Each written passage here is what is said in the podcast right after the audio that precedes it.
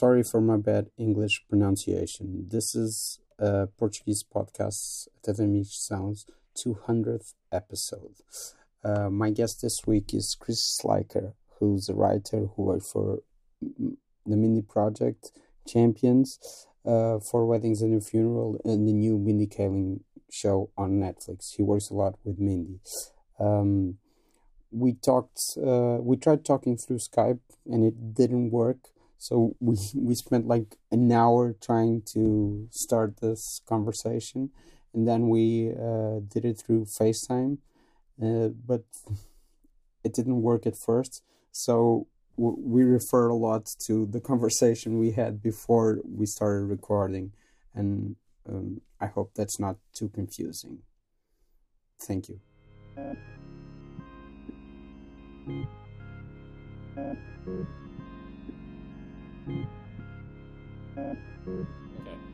So hi, hi, Chris. Good morning. Hi. Yeah, we've been talking intermittently. F- hey. Yeah. We've been talking intermittently for an hour now, Mhm. s- something like that, because Skype wasn't working and FaceTiming is now working. You know, we're significantly uh, far across the globe from each other, so it's a it's a miracle it's a of science that we can even talk.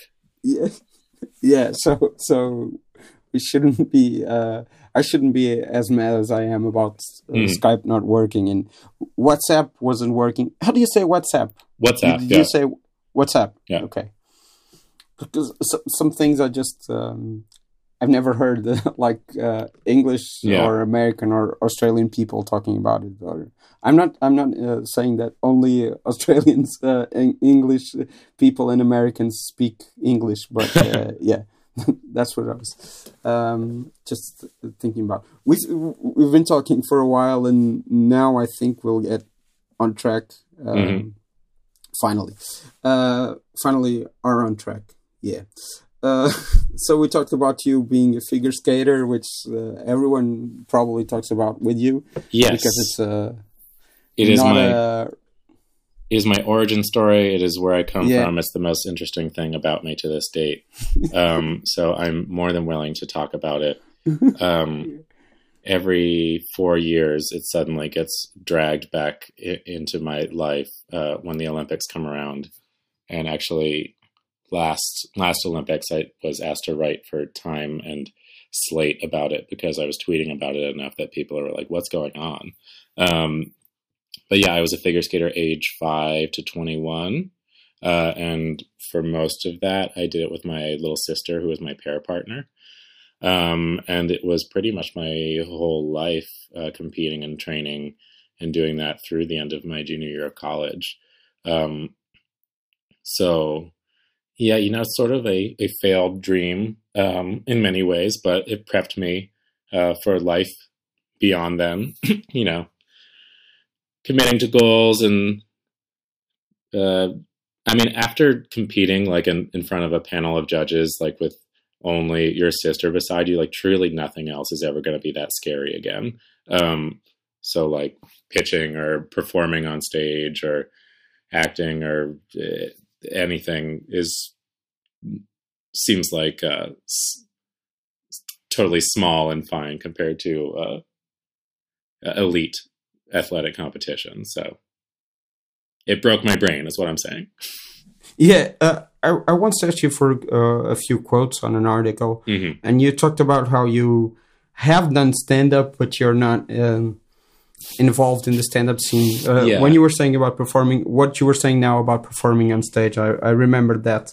Um, and what you told me was uh, you didn't feel like it was a welcoming. I don't know if you told me that you. Yeah.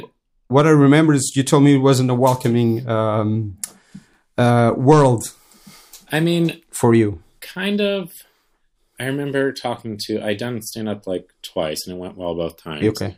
And I was talking to Guy Branum to try and get advice about whether I wanted to do it more or not. And I had played to like kind of friendly alt comedy crowds. Yeah. Um, and I, he was like, "You're gonna have to like go outside of that if you want to keep going." And like audiences that aren't friendly, and like I mean, we still don't have like a ton of like at least um, names that your mom and dad would know gay male comedians or stand ups. Um, I mean, like Gabe Liebman and Guy and Joel Booster Yeah. and everyone are, amazing. Um, but it was sort of like, I don't want to have to be, do all the work to shatter this glass ceiling. like, I've got other things going on in my life. And it seems like you have to really, really want it and put in the hours so many days a week. And I really respect the people who do.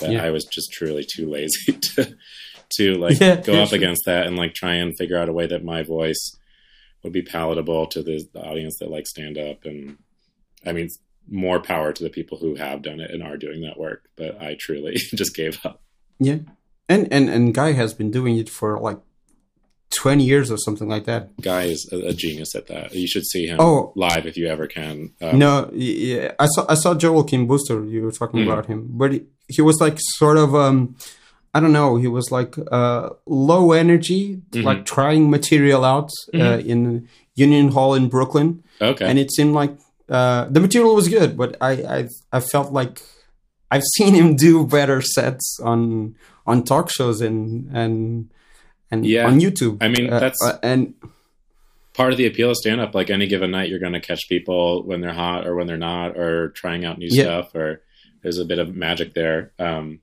Yeah. that's sort of why i guess people are drawn to it i mean live stuff is Yeah. always very exciting because like a nascar race it could go terribly terribly wrong yeah, um no, but it wasn't going terribly wrong, and I think it was on purpose that he was doing it uh, with lower energy than Mhm. than he does to see if the jokes are. That's what it felt like to me. I don't know. That Yeah. the jokes are are on point or not. Um, to see if uh, without his normal energy, uh, Yeah, and they I still work. i like a more chill uh thing sometimes not everyone has to be like manic Yeah. like kevin hart so yeah, yeah, yeah, sure. Yeah, uh, yeah, but yeah, uh, which which rooms did you do? Oh, when I did stand up, truly, it was like indie Yeah. shows out here, like one called Power Violence that just ended, and then uh, my friend Joe had this like sort of open mic thing. It was truly nothing big, Okay, um, but I did get into it by accident because um, this guy had started a stand up show, and he was like, "You do stand up, right?" And I totally lied. I was like, "Yes." Uh, and he's like, "Can you do ten minutes next week?" And I was like, "Yes." Yeah. So I did like not only have it, like double a type Yeah. five uh, in a week, which I was able to do, and I think it came out well. Um, but I don't see that in my future. Um, even though I love performing and I love doing comedy, it's I don't think my best showcase. But um, yeah, yeah. Uh, you, were saying that uh, we were talking about your pilot uh, on Thin Ice yes, uh, that you wrote uh, Mhm. after yeah, um, probably about after you were figure skating. probably about like a year or so after I retired. Um, Yeah. I wrote a skating pilot that was a mockumentary set at a, a rink about ice skaters. Uh, it's loose, the most loosely based on my life. I mean, the main characters Yeah. were a brother sister pair team, but mainly it's just on all the characters you observe um, Yeah. throughout. The I've called figure skating before like uh, a mental asylum with like sequin uh, padded walls. Um, yeah, it- everyone's like sometimes you're like does anyone realize this is crazy what we're doing um but and like anything you just get so used to it doing it day in day out that the the wild parts of it you forget are wild to outsiders um so that was yeah a sample that i got hired uh for, for mindy project and i think still gets sent out as for my sample i really should update that um yeah. that was a few years ago. So Yeah, I wrote that like truly in like 2010, and I kept updating Okay. the sort of like Chiron at the beginning that was like in the winter of 2010 we interviewed these skaters and it keeps moving forward to like 2011 2012 and recently i had a meeting where someone was like it, we liked it. We, we thought it was weird that it was like a period piece set in like 2012 and i was like oh my god i haven't updated my sample. Yeah. um Uh, we've talked like three times about it uh, Hmm. already, about the, the pilot already, and I didn't ask, was it a Christopher Guestish thing? Yeah, yeah. Um, mock Okay. people like The Office, people talking straight to camera. Um, Yeah. Which, like, oh god, I mean, it's gone out of fashion, but what a blessing for a writer Yeah. that, like, at any moment, a character can pop in and say exactly what they're thinking. Yeah. Um, Yeah. and like, I mean, Shakespeare knew it. Like, asides, people talk straight to the audience. Like, it's kind of a fun. I mean, in many ways, I like it more than like voiceover narration sometimes. Um, Yeah. But you know, you do have to come up with in the world a reason why they're filming, and whether you acknowledge that there are cameras and whether the cameras are affecting people, which some shows do more of and some don't. Like, we never found out why they were filming on Parks and Rec. I don't think. Yeah. Um, No, no, no. Yeah. and in the office, they finally did try to make good and prove that there was a reason the whole time. Um, but I think it's an interesting format that maybe is due for a comeback. But for a while, everything was that. So I think we've moved away Yeah. from it. Yeah, but um, was it was it an influence Christopher Guest movies? Yeah, I mean, totally loved Best in Show, Waiting for Guffman, Yeah. all that growing up. Um, and um, the British office and the U.S. office were were huge influences to me. Yeah. Um, so, I mean, it just felt it, like a natural way to Yeah. Especially because I'm always trying to navigate with skating, like the difference between the insider perspective and the outsider perspective. So that the people within Yeah. the sport are literally explaining things to a camera uh, frequently, um, I think was helpful. So that it's neither like when people within the sport are talking to each other about it, we have like a shorthand and we'll talk in the jargon, and people outside talk it in a way that's like too dumbed down for how skaters would actually talk. So it's a kind of a nice middle ground. Um, w- w- you were hired for Mindy projects uh, off of that, Yes. and um, and um, you kept working with with Mindy after that on Champions, which Mhm. was. Which I, I was telling you I really liked, and then I said I had a, a bone to pick with you because of an episode you wrote yes.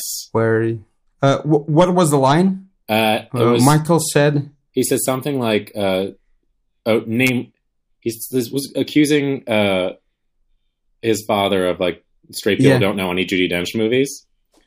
Uh, and don't go. They they don't support her. they don't support her. Yeah. Yeah.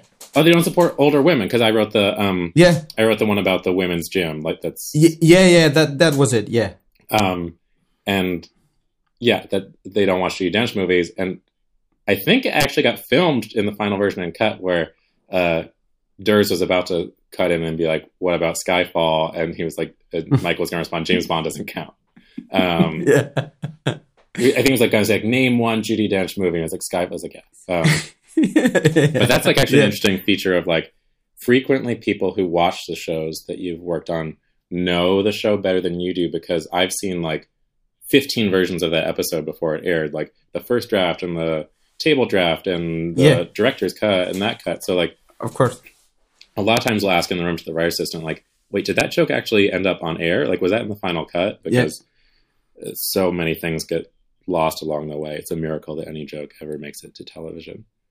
Yeah, and and and I reckon that with the things you are working, you have been working on now, like Mhm. the four weddings and your funeral thing, and the Mhm. next Netflix thing, Yeah. thing, uh, it's maybe looser in that sense.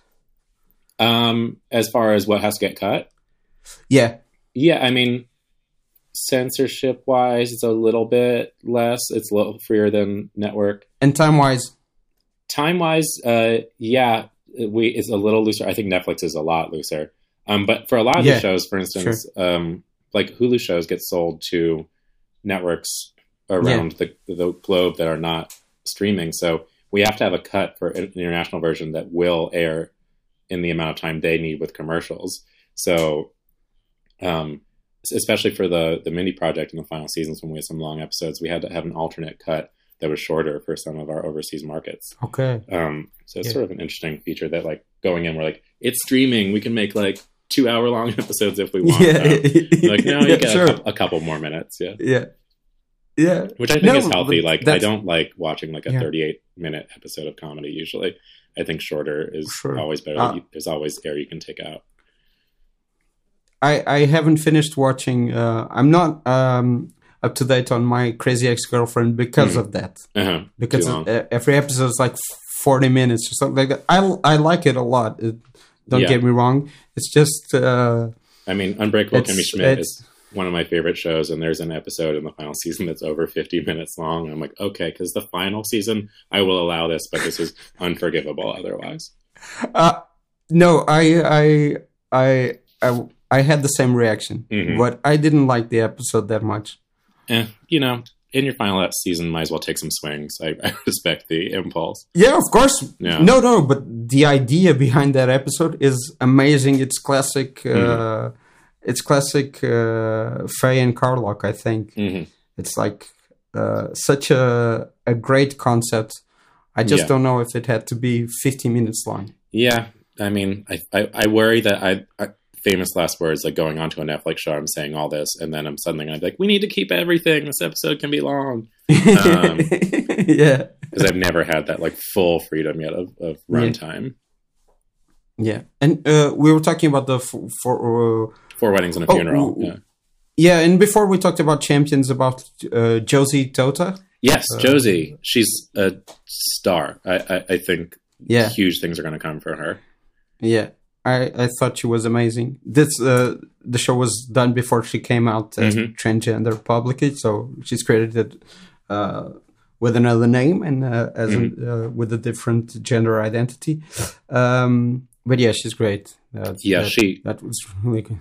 It was like there was a, a full adult middle aged person inside Yeah. Josie who yeah, knew line readings immediately at the table read of exactly Mm. how we'd written it. Like she was psychic. Yeah. Um, there's one clip that my boyfriend is obsessed with where uh, Josie says that her birthday party theme was like Sex in the City, and like Kim Cattrall tried to sue her, and like she like just goes off camera like she tried to shut it down. yeah, Um, as Yeah, like yeah, she like goes out of frame.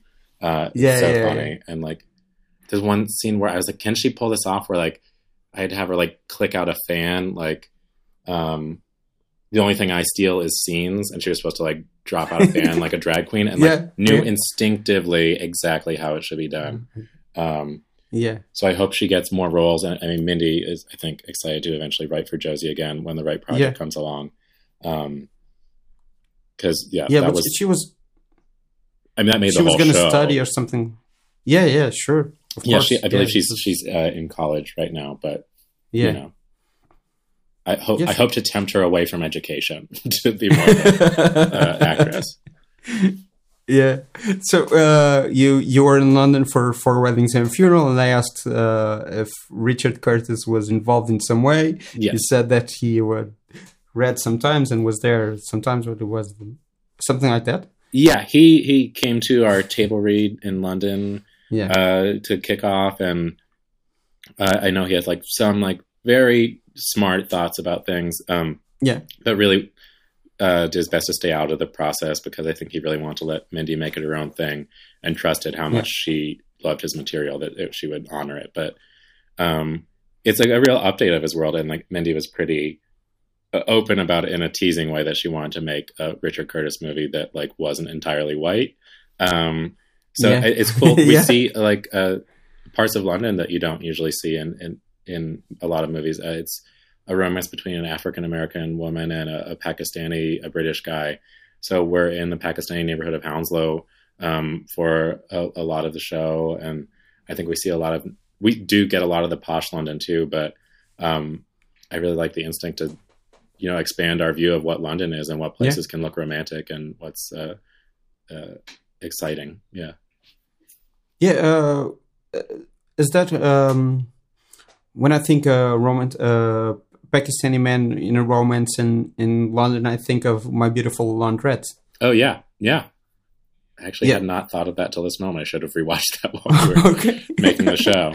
Um, Yeah, I think Kumail Nanjiani is doing an update on that, or Okay. I think it was announced a few uh, years ago. I don't know, yeah, like after the success of the the Big Sick. yeah. That it was- actually that could work. Frequently, like there's Yeah. masterpieces that I'm like, don't don't touch that. I'm like, oh, I can see that. I can see that Yeah. working.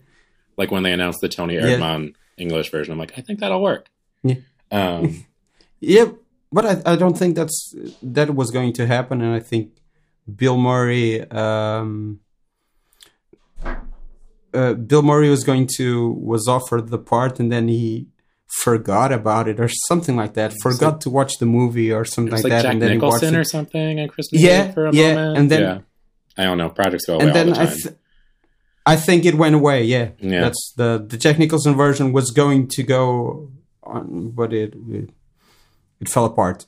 Yeah, and so for Raisins and Funeral is for Hulu. It's for Hulu. I, I Yeah. apologize. I do not know where it will air around the world.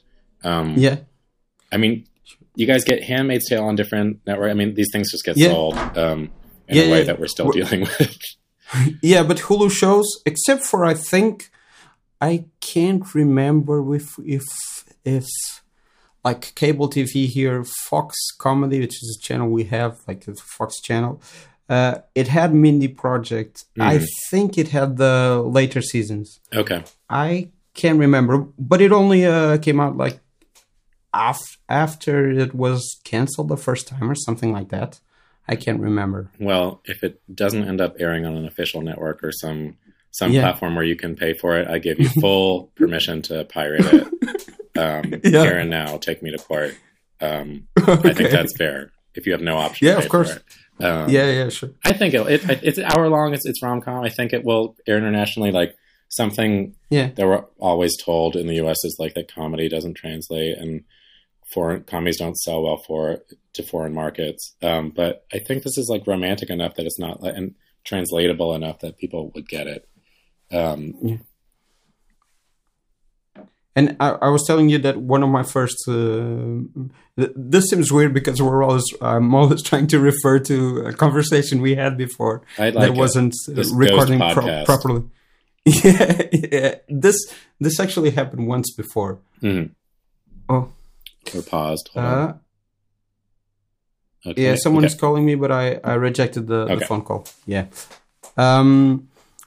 Uh, I was telling you that one of my earliest cinema going memories was going to see uh, Four Weddings and a Funeral, and I was like seven, maybe eight, I don't know. Um, and I was really struck by how one of the first lines in the movie is "fuck," and maybe it isn't even you. I think you've watched it more recently than me. Is one of the first lines in the movie "fuck"? I believe the very first line is fuck. Yes. Yeah, Um, Yeah. A lot of fuck. And I was fuck, like- fuck, fuck, fuck. Because he's late, Yeah, yeah, for the yeah, wedding. yeah, Yeah. Um, yeah, yeah, yeah, yeah. That's that's it. yeah, and I was remember being really young and impressed that uh, a movie was beginning with a curse word. Yeah, I mean it's wild to if you ever get the script to like pull that up and like just see like how many times fuck is opening the screenplay. It's, Yeah. it's a pretty wild swing. Um, but we really lean into that in the uh, in the very Yeah. first episode of the show. So you will get fucks there. And we had a discussion about like which episodes we could say fuck in, depending on like what advertisers are on what episodes.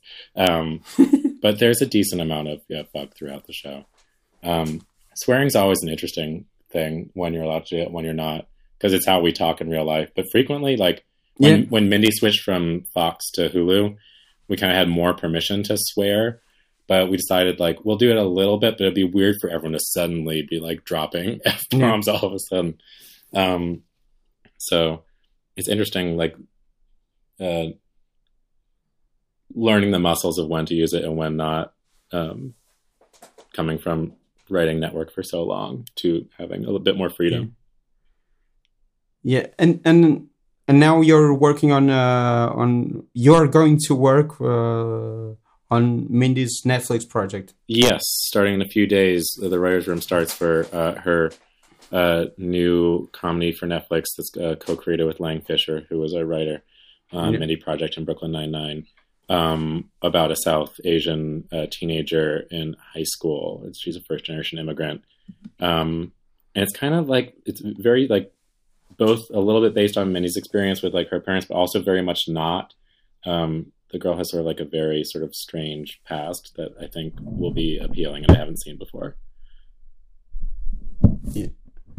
And um, yeah, she she was asking uh, about. Um, I think she was on um, on Instagram or Twitter asking for recommendations of teen movies and diverse Mhm. teen movies or something like that. Yeah. Do um, do you uh, are those projects uh, uh, very research heavy for like w- someone like Mindy who has like uh, almost an encyclopedic knowledge of rom coms? It's like Mhm. the world's foremost rom com specialist or something like that. Mhm. Um, does she get uh, you guys to watch? Yeah, I mean, for for, for four weddings and a funeral, we were all watching Richard Curtis movies to see yeah. moments um, to do homages to, or to be inspired by, or to make sure that we didn't copy exactly. Um, I think for this project, it's sort of you, you want to know the marketplace that you're coming into. Of, like teen shows, especially on Netflix, are huge right now. And I mean, yeah, none of us have been, been like in a high school for like a hot second. I'm still very young, but uh, high school's a, a, ways off. So sort of making yeah. sure that we don't want to sound like a show that's like, I hate when a show has like kids who are like into like music from a couple like decades before and are supposed to show they're cool. Yeah. And I feel like it's just because the writer like doesn't know new yeah. stuff and they want the kid to listen to what they listened to in high school. Um, but yeah, I, th- I, think it's just fun. Like I've already been was watching Riverdale. It's my favorite thing to watch on the treadmill. Um, but uh, I think we're thinking about maybe like assigning a teen a teen show to every writer in the room, so we like get coverage on all of okay. them and see what's going on. Yeah. Um, you you you like Riverdale, yeah?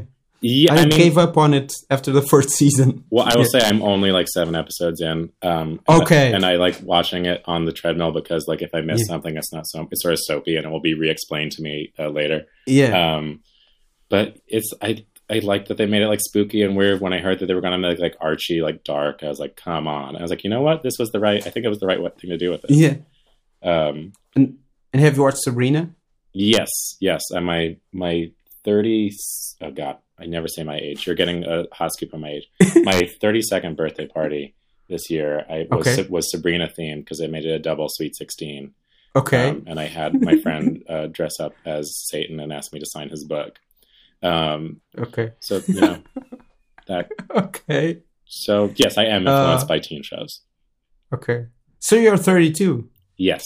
Yes that I'm 32 too, so I'm not judging. okay, wonderful. I usually stay away from saying it online for no reason other than that yeah. I used to like make so many jokes about I was born in 2007, like I'm the youngest person who's ever worked in Hollywood, um, and like people like to call me on it anytime I would say anything that like contradicted that, even though it was like extremely exaggeratedly false. That I was like nine years old. Like, weren't you born yeah. in 2007 though? Should you know that movie? I was like, Ugh so just to stop the reply, guys, I've kept away from saying my age. Yeah. So, what were you when you were figure skating? What mm. what drew you to comedy? Was it right then? Um, while you were figure skating. I, I am not I've saying that. Liked comedy. Um, I've always yeah. been a performer. I, I, act too, although less uh, than I would like. Um, I was Nurse Chris uh, in, as a small recurring character towards the end of Mindy yeah. Project. Um, I know. He, yeah, it's the sort of performative side of me was into uh, doing comedy, um, and I, I, always liked writing, uh, and I sort of naturally got drawn towards comedy. Like I took a creative writing class in college, and I thought I was writing these like really like dark stories that were like getting to like the heart of what it is to be human, and like the I remember the first comments were like, "Chris, I loved how funny this was." I was like, "It was not supposed to be funny."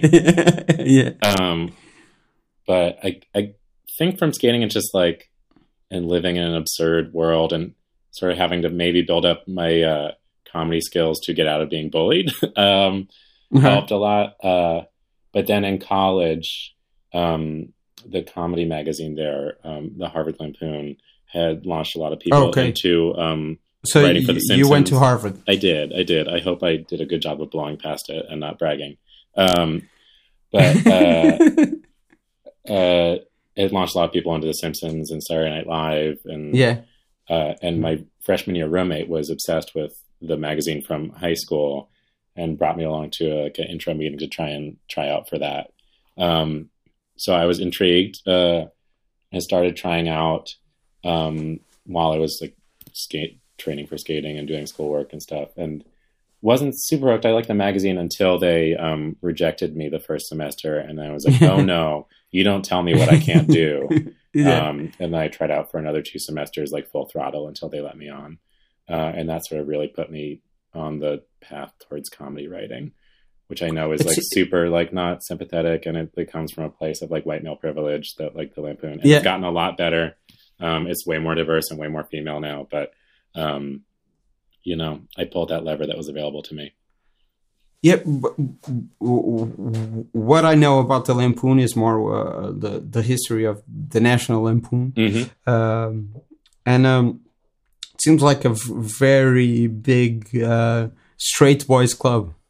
Yeah, I mean, it was interesting for me uh, getting on. Like, I wasn't uh, fully out of the closet when I got on staff, and uh, they had I hadn't known of a gay person being on their staff for a, a while because you forget that like I was in college in the mid two thousands that that it was a different Yeah. world still, even though it wasn't like Yeah, no one was gonna like beat me up or anything.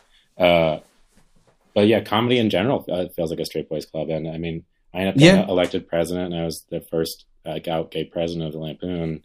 Um, okay. Yeah. um, but yeah, you have to sort of do realize that like unless you break down what people think of your organization, like it seemed like it was since there were so many like white guys on staff that was just for white guys, and you can't just naturally assume that people of different genders or races are going to like try and break in if it seems like it's a place not for them. You have to do outreach and try and get people to apply and let them know.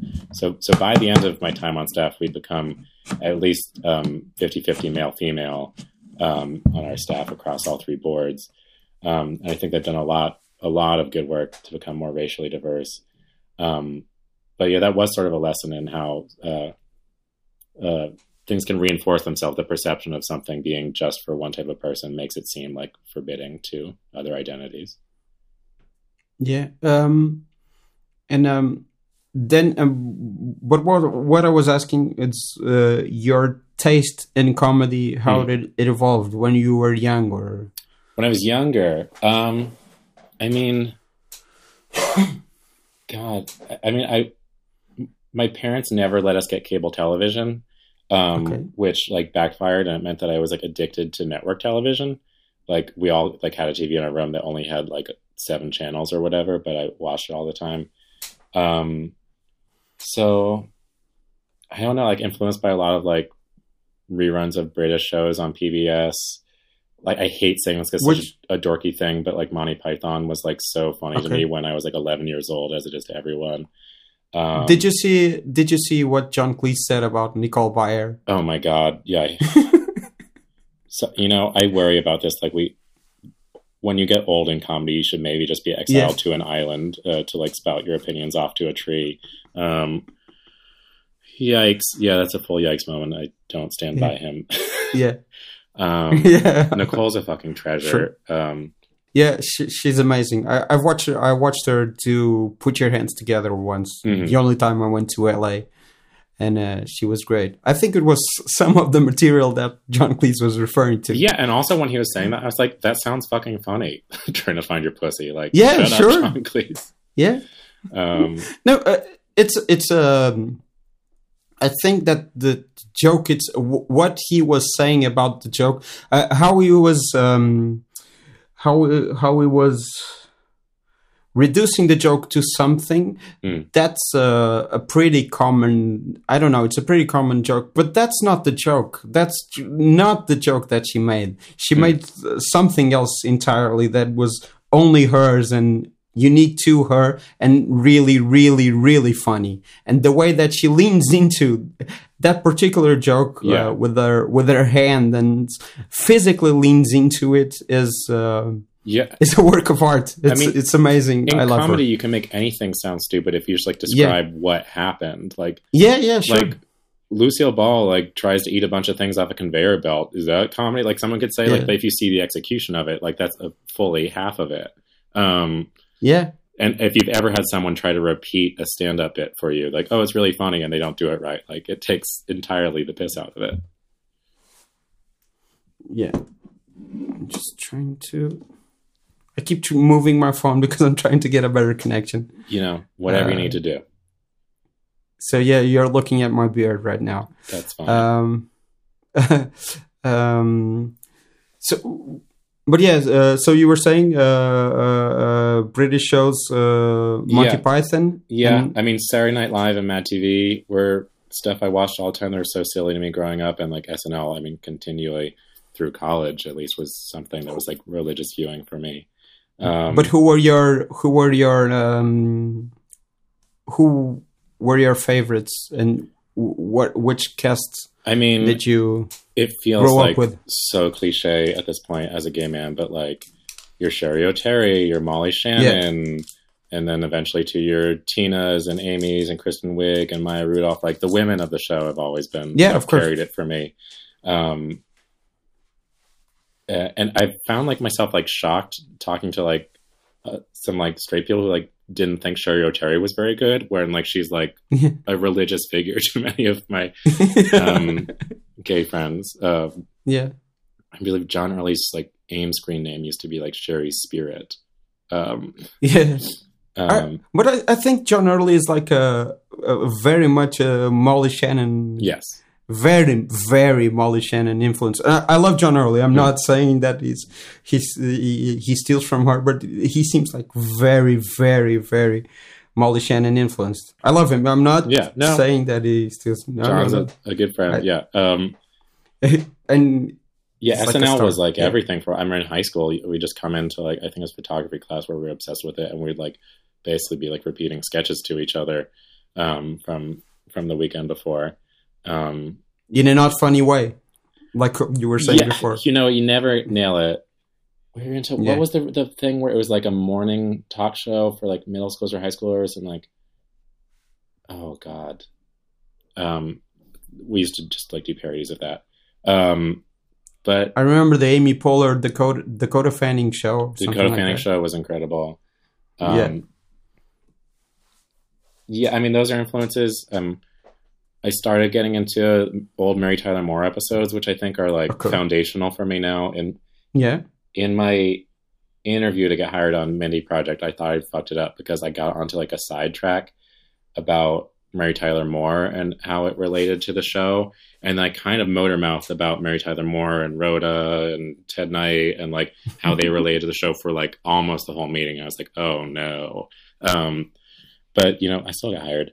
Um, but I think that show still holds up. Like it's like Yeah. comfort food to me. I'll put it on like when I just want something to watch that makes me feel good. It's, the jokes still land. Yeah. It's so funny. Every character is so clearly drawn. Um, yeah, I and think uh, one of the things that that strikes me about Mary Tyler Moore is that Ed Asner was already very old. yes, yes. Um, it's shocking seeing like yeah, Betty White has been old for decades. Uh, Yeah, yeah. um, and Ed Asner, and yeah, um, and so many of them are still alive. I mean, like yeah, yeah, Mary kicked it before half of them. Um, yeah. She she she, she died like uh, a year or two ago. yeah, and like. Cloris Leachman and Betty White Yeah, she's and still Ed alive. Asner Yeah. are still hanging around. yeah, Um, Yeah, Gavin Clor- MacLeod. It's, it's just her and Ted Knight Yeah. are gone, I think. Yeah.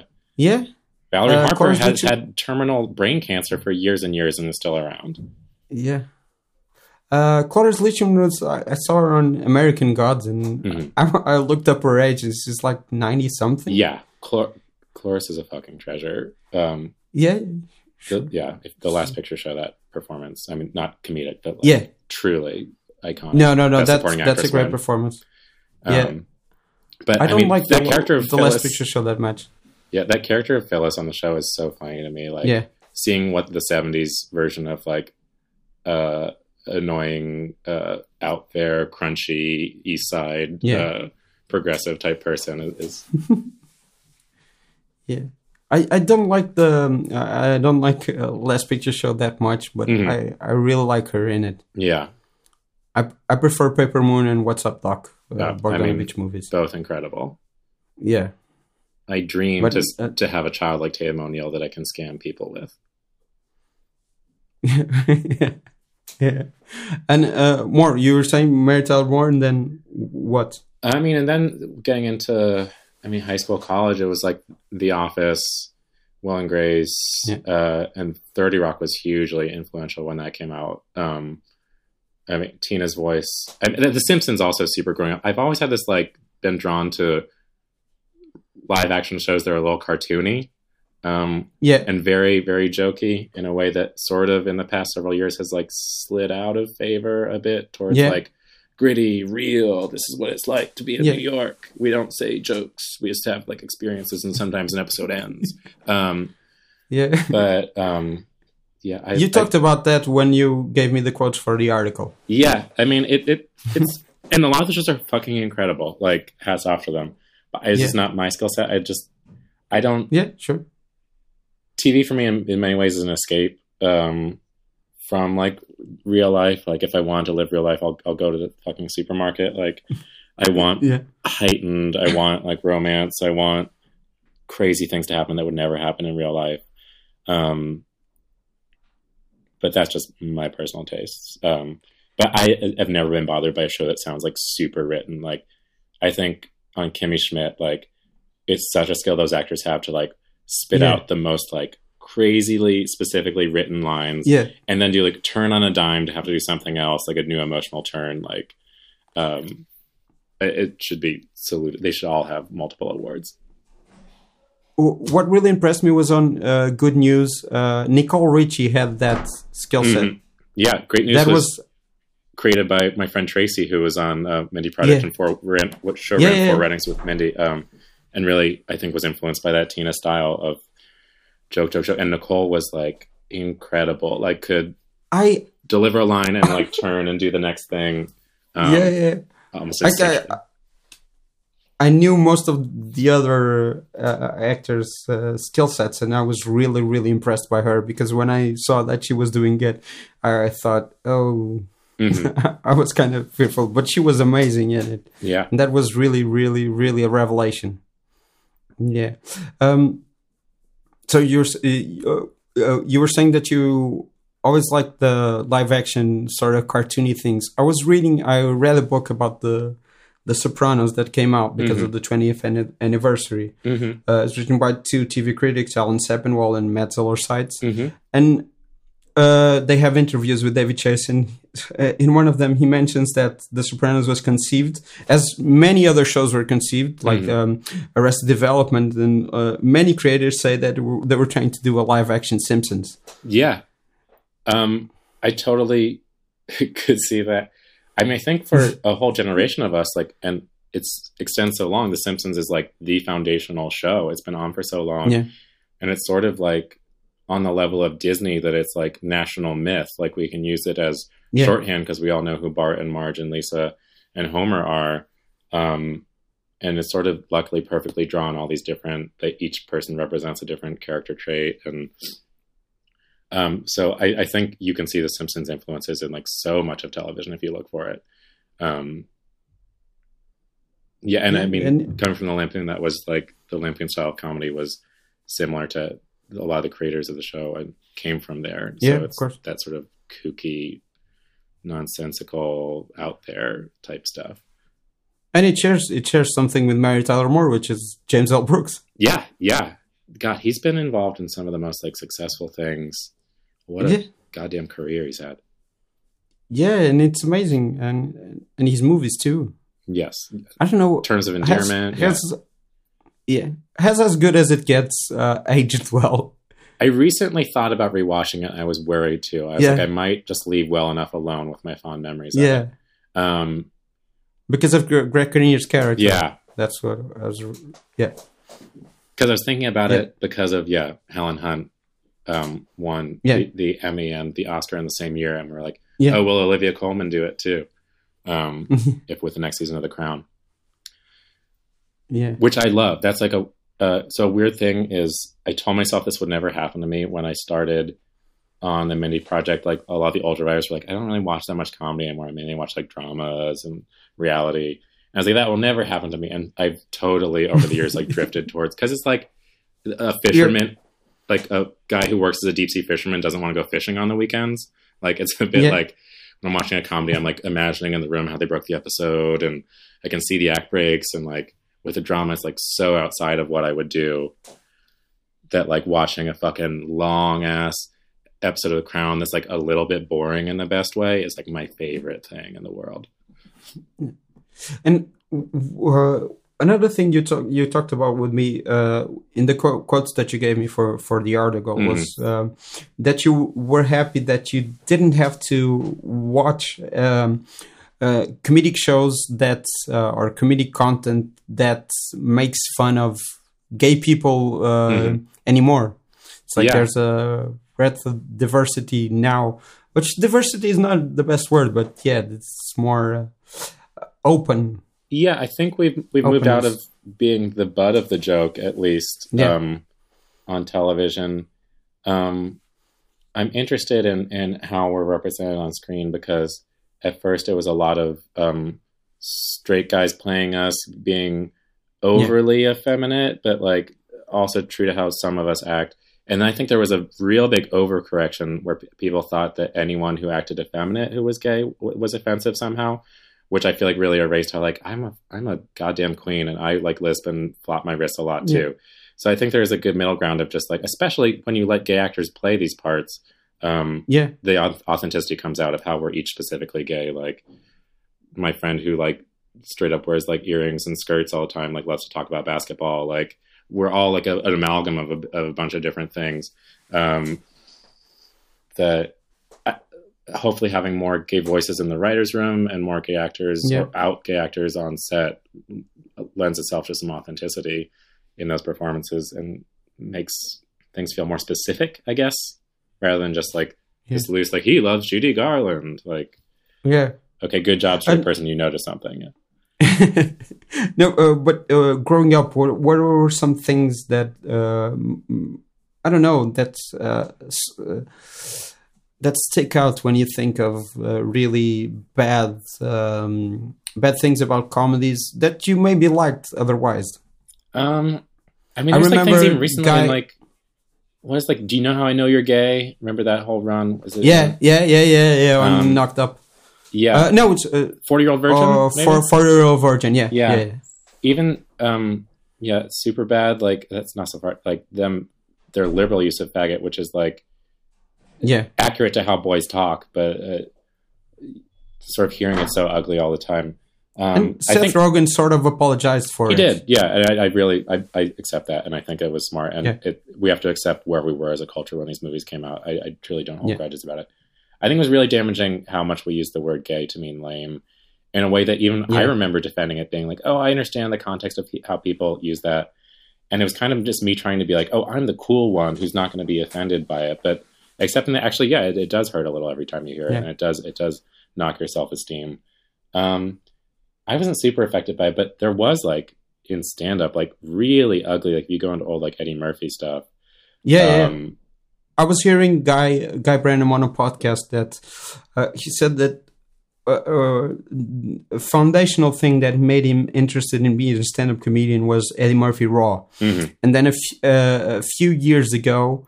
Uh, he revisited it and he was shocked uh, and appalled by all the anti anti-gay material, which uh, Eddie Murphy sort of apologized for. Yeah. Uh, I don't know if I Um, buy it as much as Seth Rogen. yeah, Billy on the Street did a great segment of like, Yeah. I think it was Eddie Murphy was getting the Mark Twain Prize for American Humor, and it was like, guess whether Yeah. this quote is from Mark Twain or Eddie Murphy, and all the Eddie Murphy quotes were like wildly homophobic things about like a Yeah. gay man kissed him and trying to like wipe the AIDS off of him. It's like, oh my god, this, that was Yeah. said out loud. Um, Yeah. but um, I don't. Yeah, I don't know if that there's too many things I can call to mind right now. May have repressed them. Yeah. Just that, like, just that we were always on the side. Um, that these were characters not to be taken seriously. Um, mm, that yeah, Uh, how do you feel about the birdcage? I love it. I, I know it's straight actors doing it. Um, but I think it like Yeah, Nathan Lane is. Yeah, I mean Robin Williams was what I meant. Um, Yeah. uh, Nathan, fucking incredible, and it centers gay people. I mean, it- it's different to what Yeah, I was yeah. just saying. Like, um, Yeah. Yeah. we see that they have a whole a whole life, a three dimensional life that makes them jump off the screen and doesn't really judge them. They're, they're silly in the way that any like married couple is silly. Um, so I think that's actually a great example of why it, it can Yeah. work when any any character that's sort of marginalized when you start to put them in the center of a story and they have more than a couple lines as like a bitchy secretary, you start to see Yeah. their humanity. I, I, I, I love the birdcage, but as a straight man, I, I don't know if I'm the best person to judge if it's uh, good You know- or bad. And El- Elaine May is one of my heroes, yeah. And she wrote that movie, and Yeah. yeah, she's yeah. Um, and um, you, you, I remembered this because we were talking about The Simpsons and Mhm. now the birdcage and uh, Hank Azaria. hmm Uh, how do you feel about the um, the Apu thing?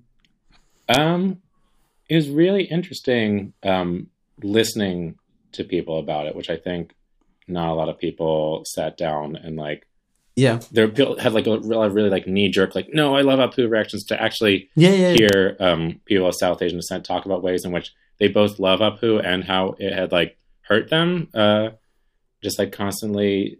Because he is like a, I understand the argument that he's like a character who's beloved on the show, and like usually he's an upstand, even though he does is a scammer on the show as well. He does Yeah, like, sell people yeah, like sure. diseased hot dogs. Um, but I, I think it, they could have managed it better with listening and maybe switching voice actors or um, I think a show it's rare to be a show like The Simpsons where you have to stick to decisions that were made decades ago.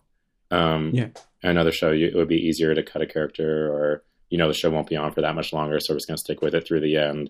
Um, and I think I don't know if the decision just like remove him from the show uh, didn't maybe wasn't the best one. Like maybe he hits his head and he wakes Yeah. up and he, a new person has a new voice or something. Like I, I really did not like the way that they dealt with it with like Lisa Yeah, being like reading Mark Twain and saying yeah. political correctness changes. Like it kind of felt like a cop out. Like we don't want to do the work. Um, but I and don't. even Hank Azaria was surprised yeah, yeah. And I think when because he, wasn't in it.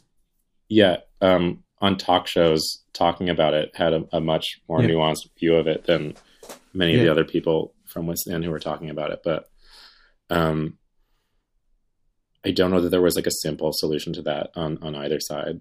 Both completely cutting him No, out. of course. yeah. Um, but I think But they're I interesting think they- questions to wrestle with, and and you should take them as Yeah, creative sure. challenges that might make your show better, rather than like immediately going on the defense or attacking. a a thing we all have to learn is just to be able to maybe feel that knee jerk reaction and then take a deep breath and listen because people are rarely bringing these things up like just to be a dick. Like there's usually some root of, of and to get to the root of why it hurt someone or or or what they would like you to change. Whether you take the note or not, just the fact of, of listening to that I think is important. Yeah, and and they had dealt with it before. They had an episode with a what's the name of the actor who played Mindy's sister on Mindy Project? I think it was him. Uh oh, Utkarsh. Yeah, Yeah. they did an episode where where he was uh, Apu's nephew, and they dealt with some of the. I think the first criticism that Hari Kondabolu had on um, Totally Biased with W. Kamau Bell. That was the first. It, it was even uh, yeah, it was uh, uh, it was a segment that was spurred by uh, the Mindy Project Mhm. existing. Mhm. Like she was the first uh, South Asian, Asian American lead, show. Yeah. Sou- South South Asian lead, yeah yeah. and she was the first Asian American since Margaret Cho or something like Mhm. that. I, I can't remember. Yeah, and it was and he had a a thing where he he he talked about Apu. That was like the first time that, and they reacted to it on, on an episode with him. hmm Um, and it was v- v- much more nuanced than that. Uh, Yeah. that's very silly uh, segment. Uh, yeah, wasn't good. And and we are talking about what you liked in comedy, and now you, you were saying that you um, you are more of a drama person. What Or- do you like? It's The Crown and I fucking love The Crown. I love Killing Eve. Um, uh, Killing Eve is really funny. yeah, I mean, Phoebe it's a mix. It's, really I like my uh, drama a Yeah. light. Um, Okay. Pose, I was fucking into. Um, uh, even though like that was wildly different episode lengths, uh, which I've complained about already on this episode. Mhm. Um, I, I don't know. Yeah, it's not that I don't like. There's a ton of comedy I still do like. Like I just finished Pen 15. I thought it was like remarkable. Um, I really, really liked the first season of Mrs. Maisel, um, which I did not expect to, and it totally was charming and t- swept me off my feet. Um, and just this week I've been getting back into documentary now, and I think both Yeah. the the parody of the company cast recording and the Cate Blanchett parody of the Marina Abramović documentary are like some of the funniest things I've seen in years. They're so so well observed and so funny. Yeah. Um, but yeah, I mean, a lot of like very network comedy. I think I got a little burnt out on um, just from working in it for so long. So Yeah. I like either something that's completely different from what I do, or like is very specific, or um, and I, I don't mean to hate on network comedy. It paid my bills for so long, and I think it's super valuable sure. and it's like a great skill set. Um, it's just uh, there's not a lot out there that's super exciting to me at the moment, but I'm prepared to be wowed by whatever's coming this next season. Of course. yeah, of course.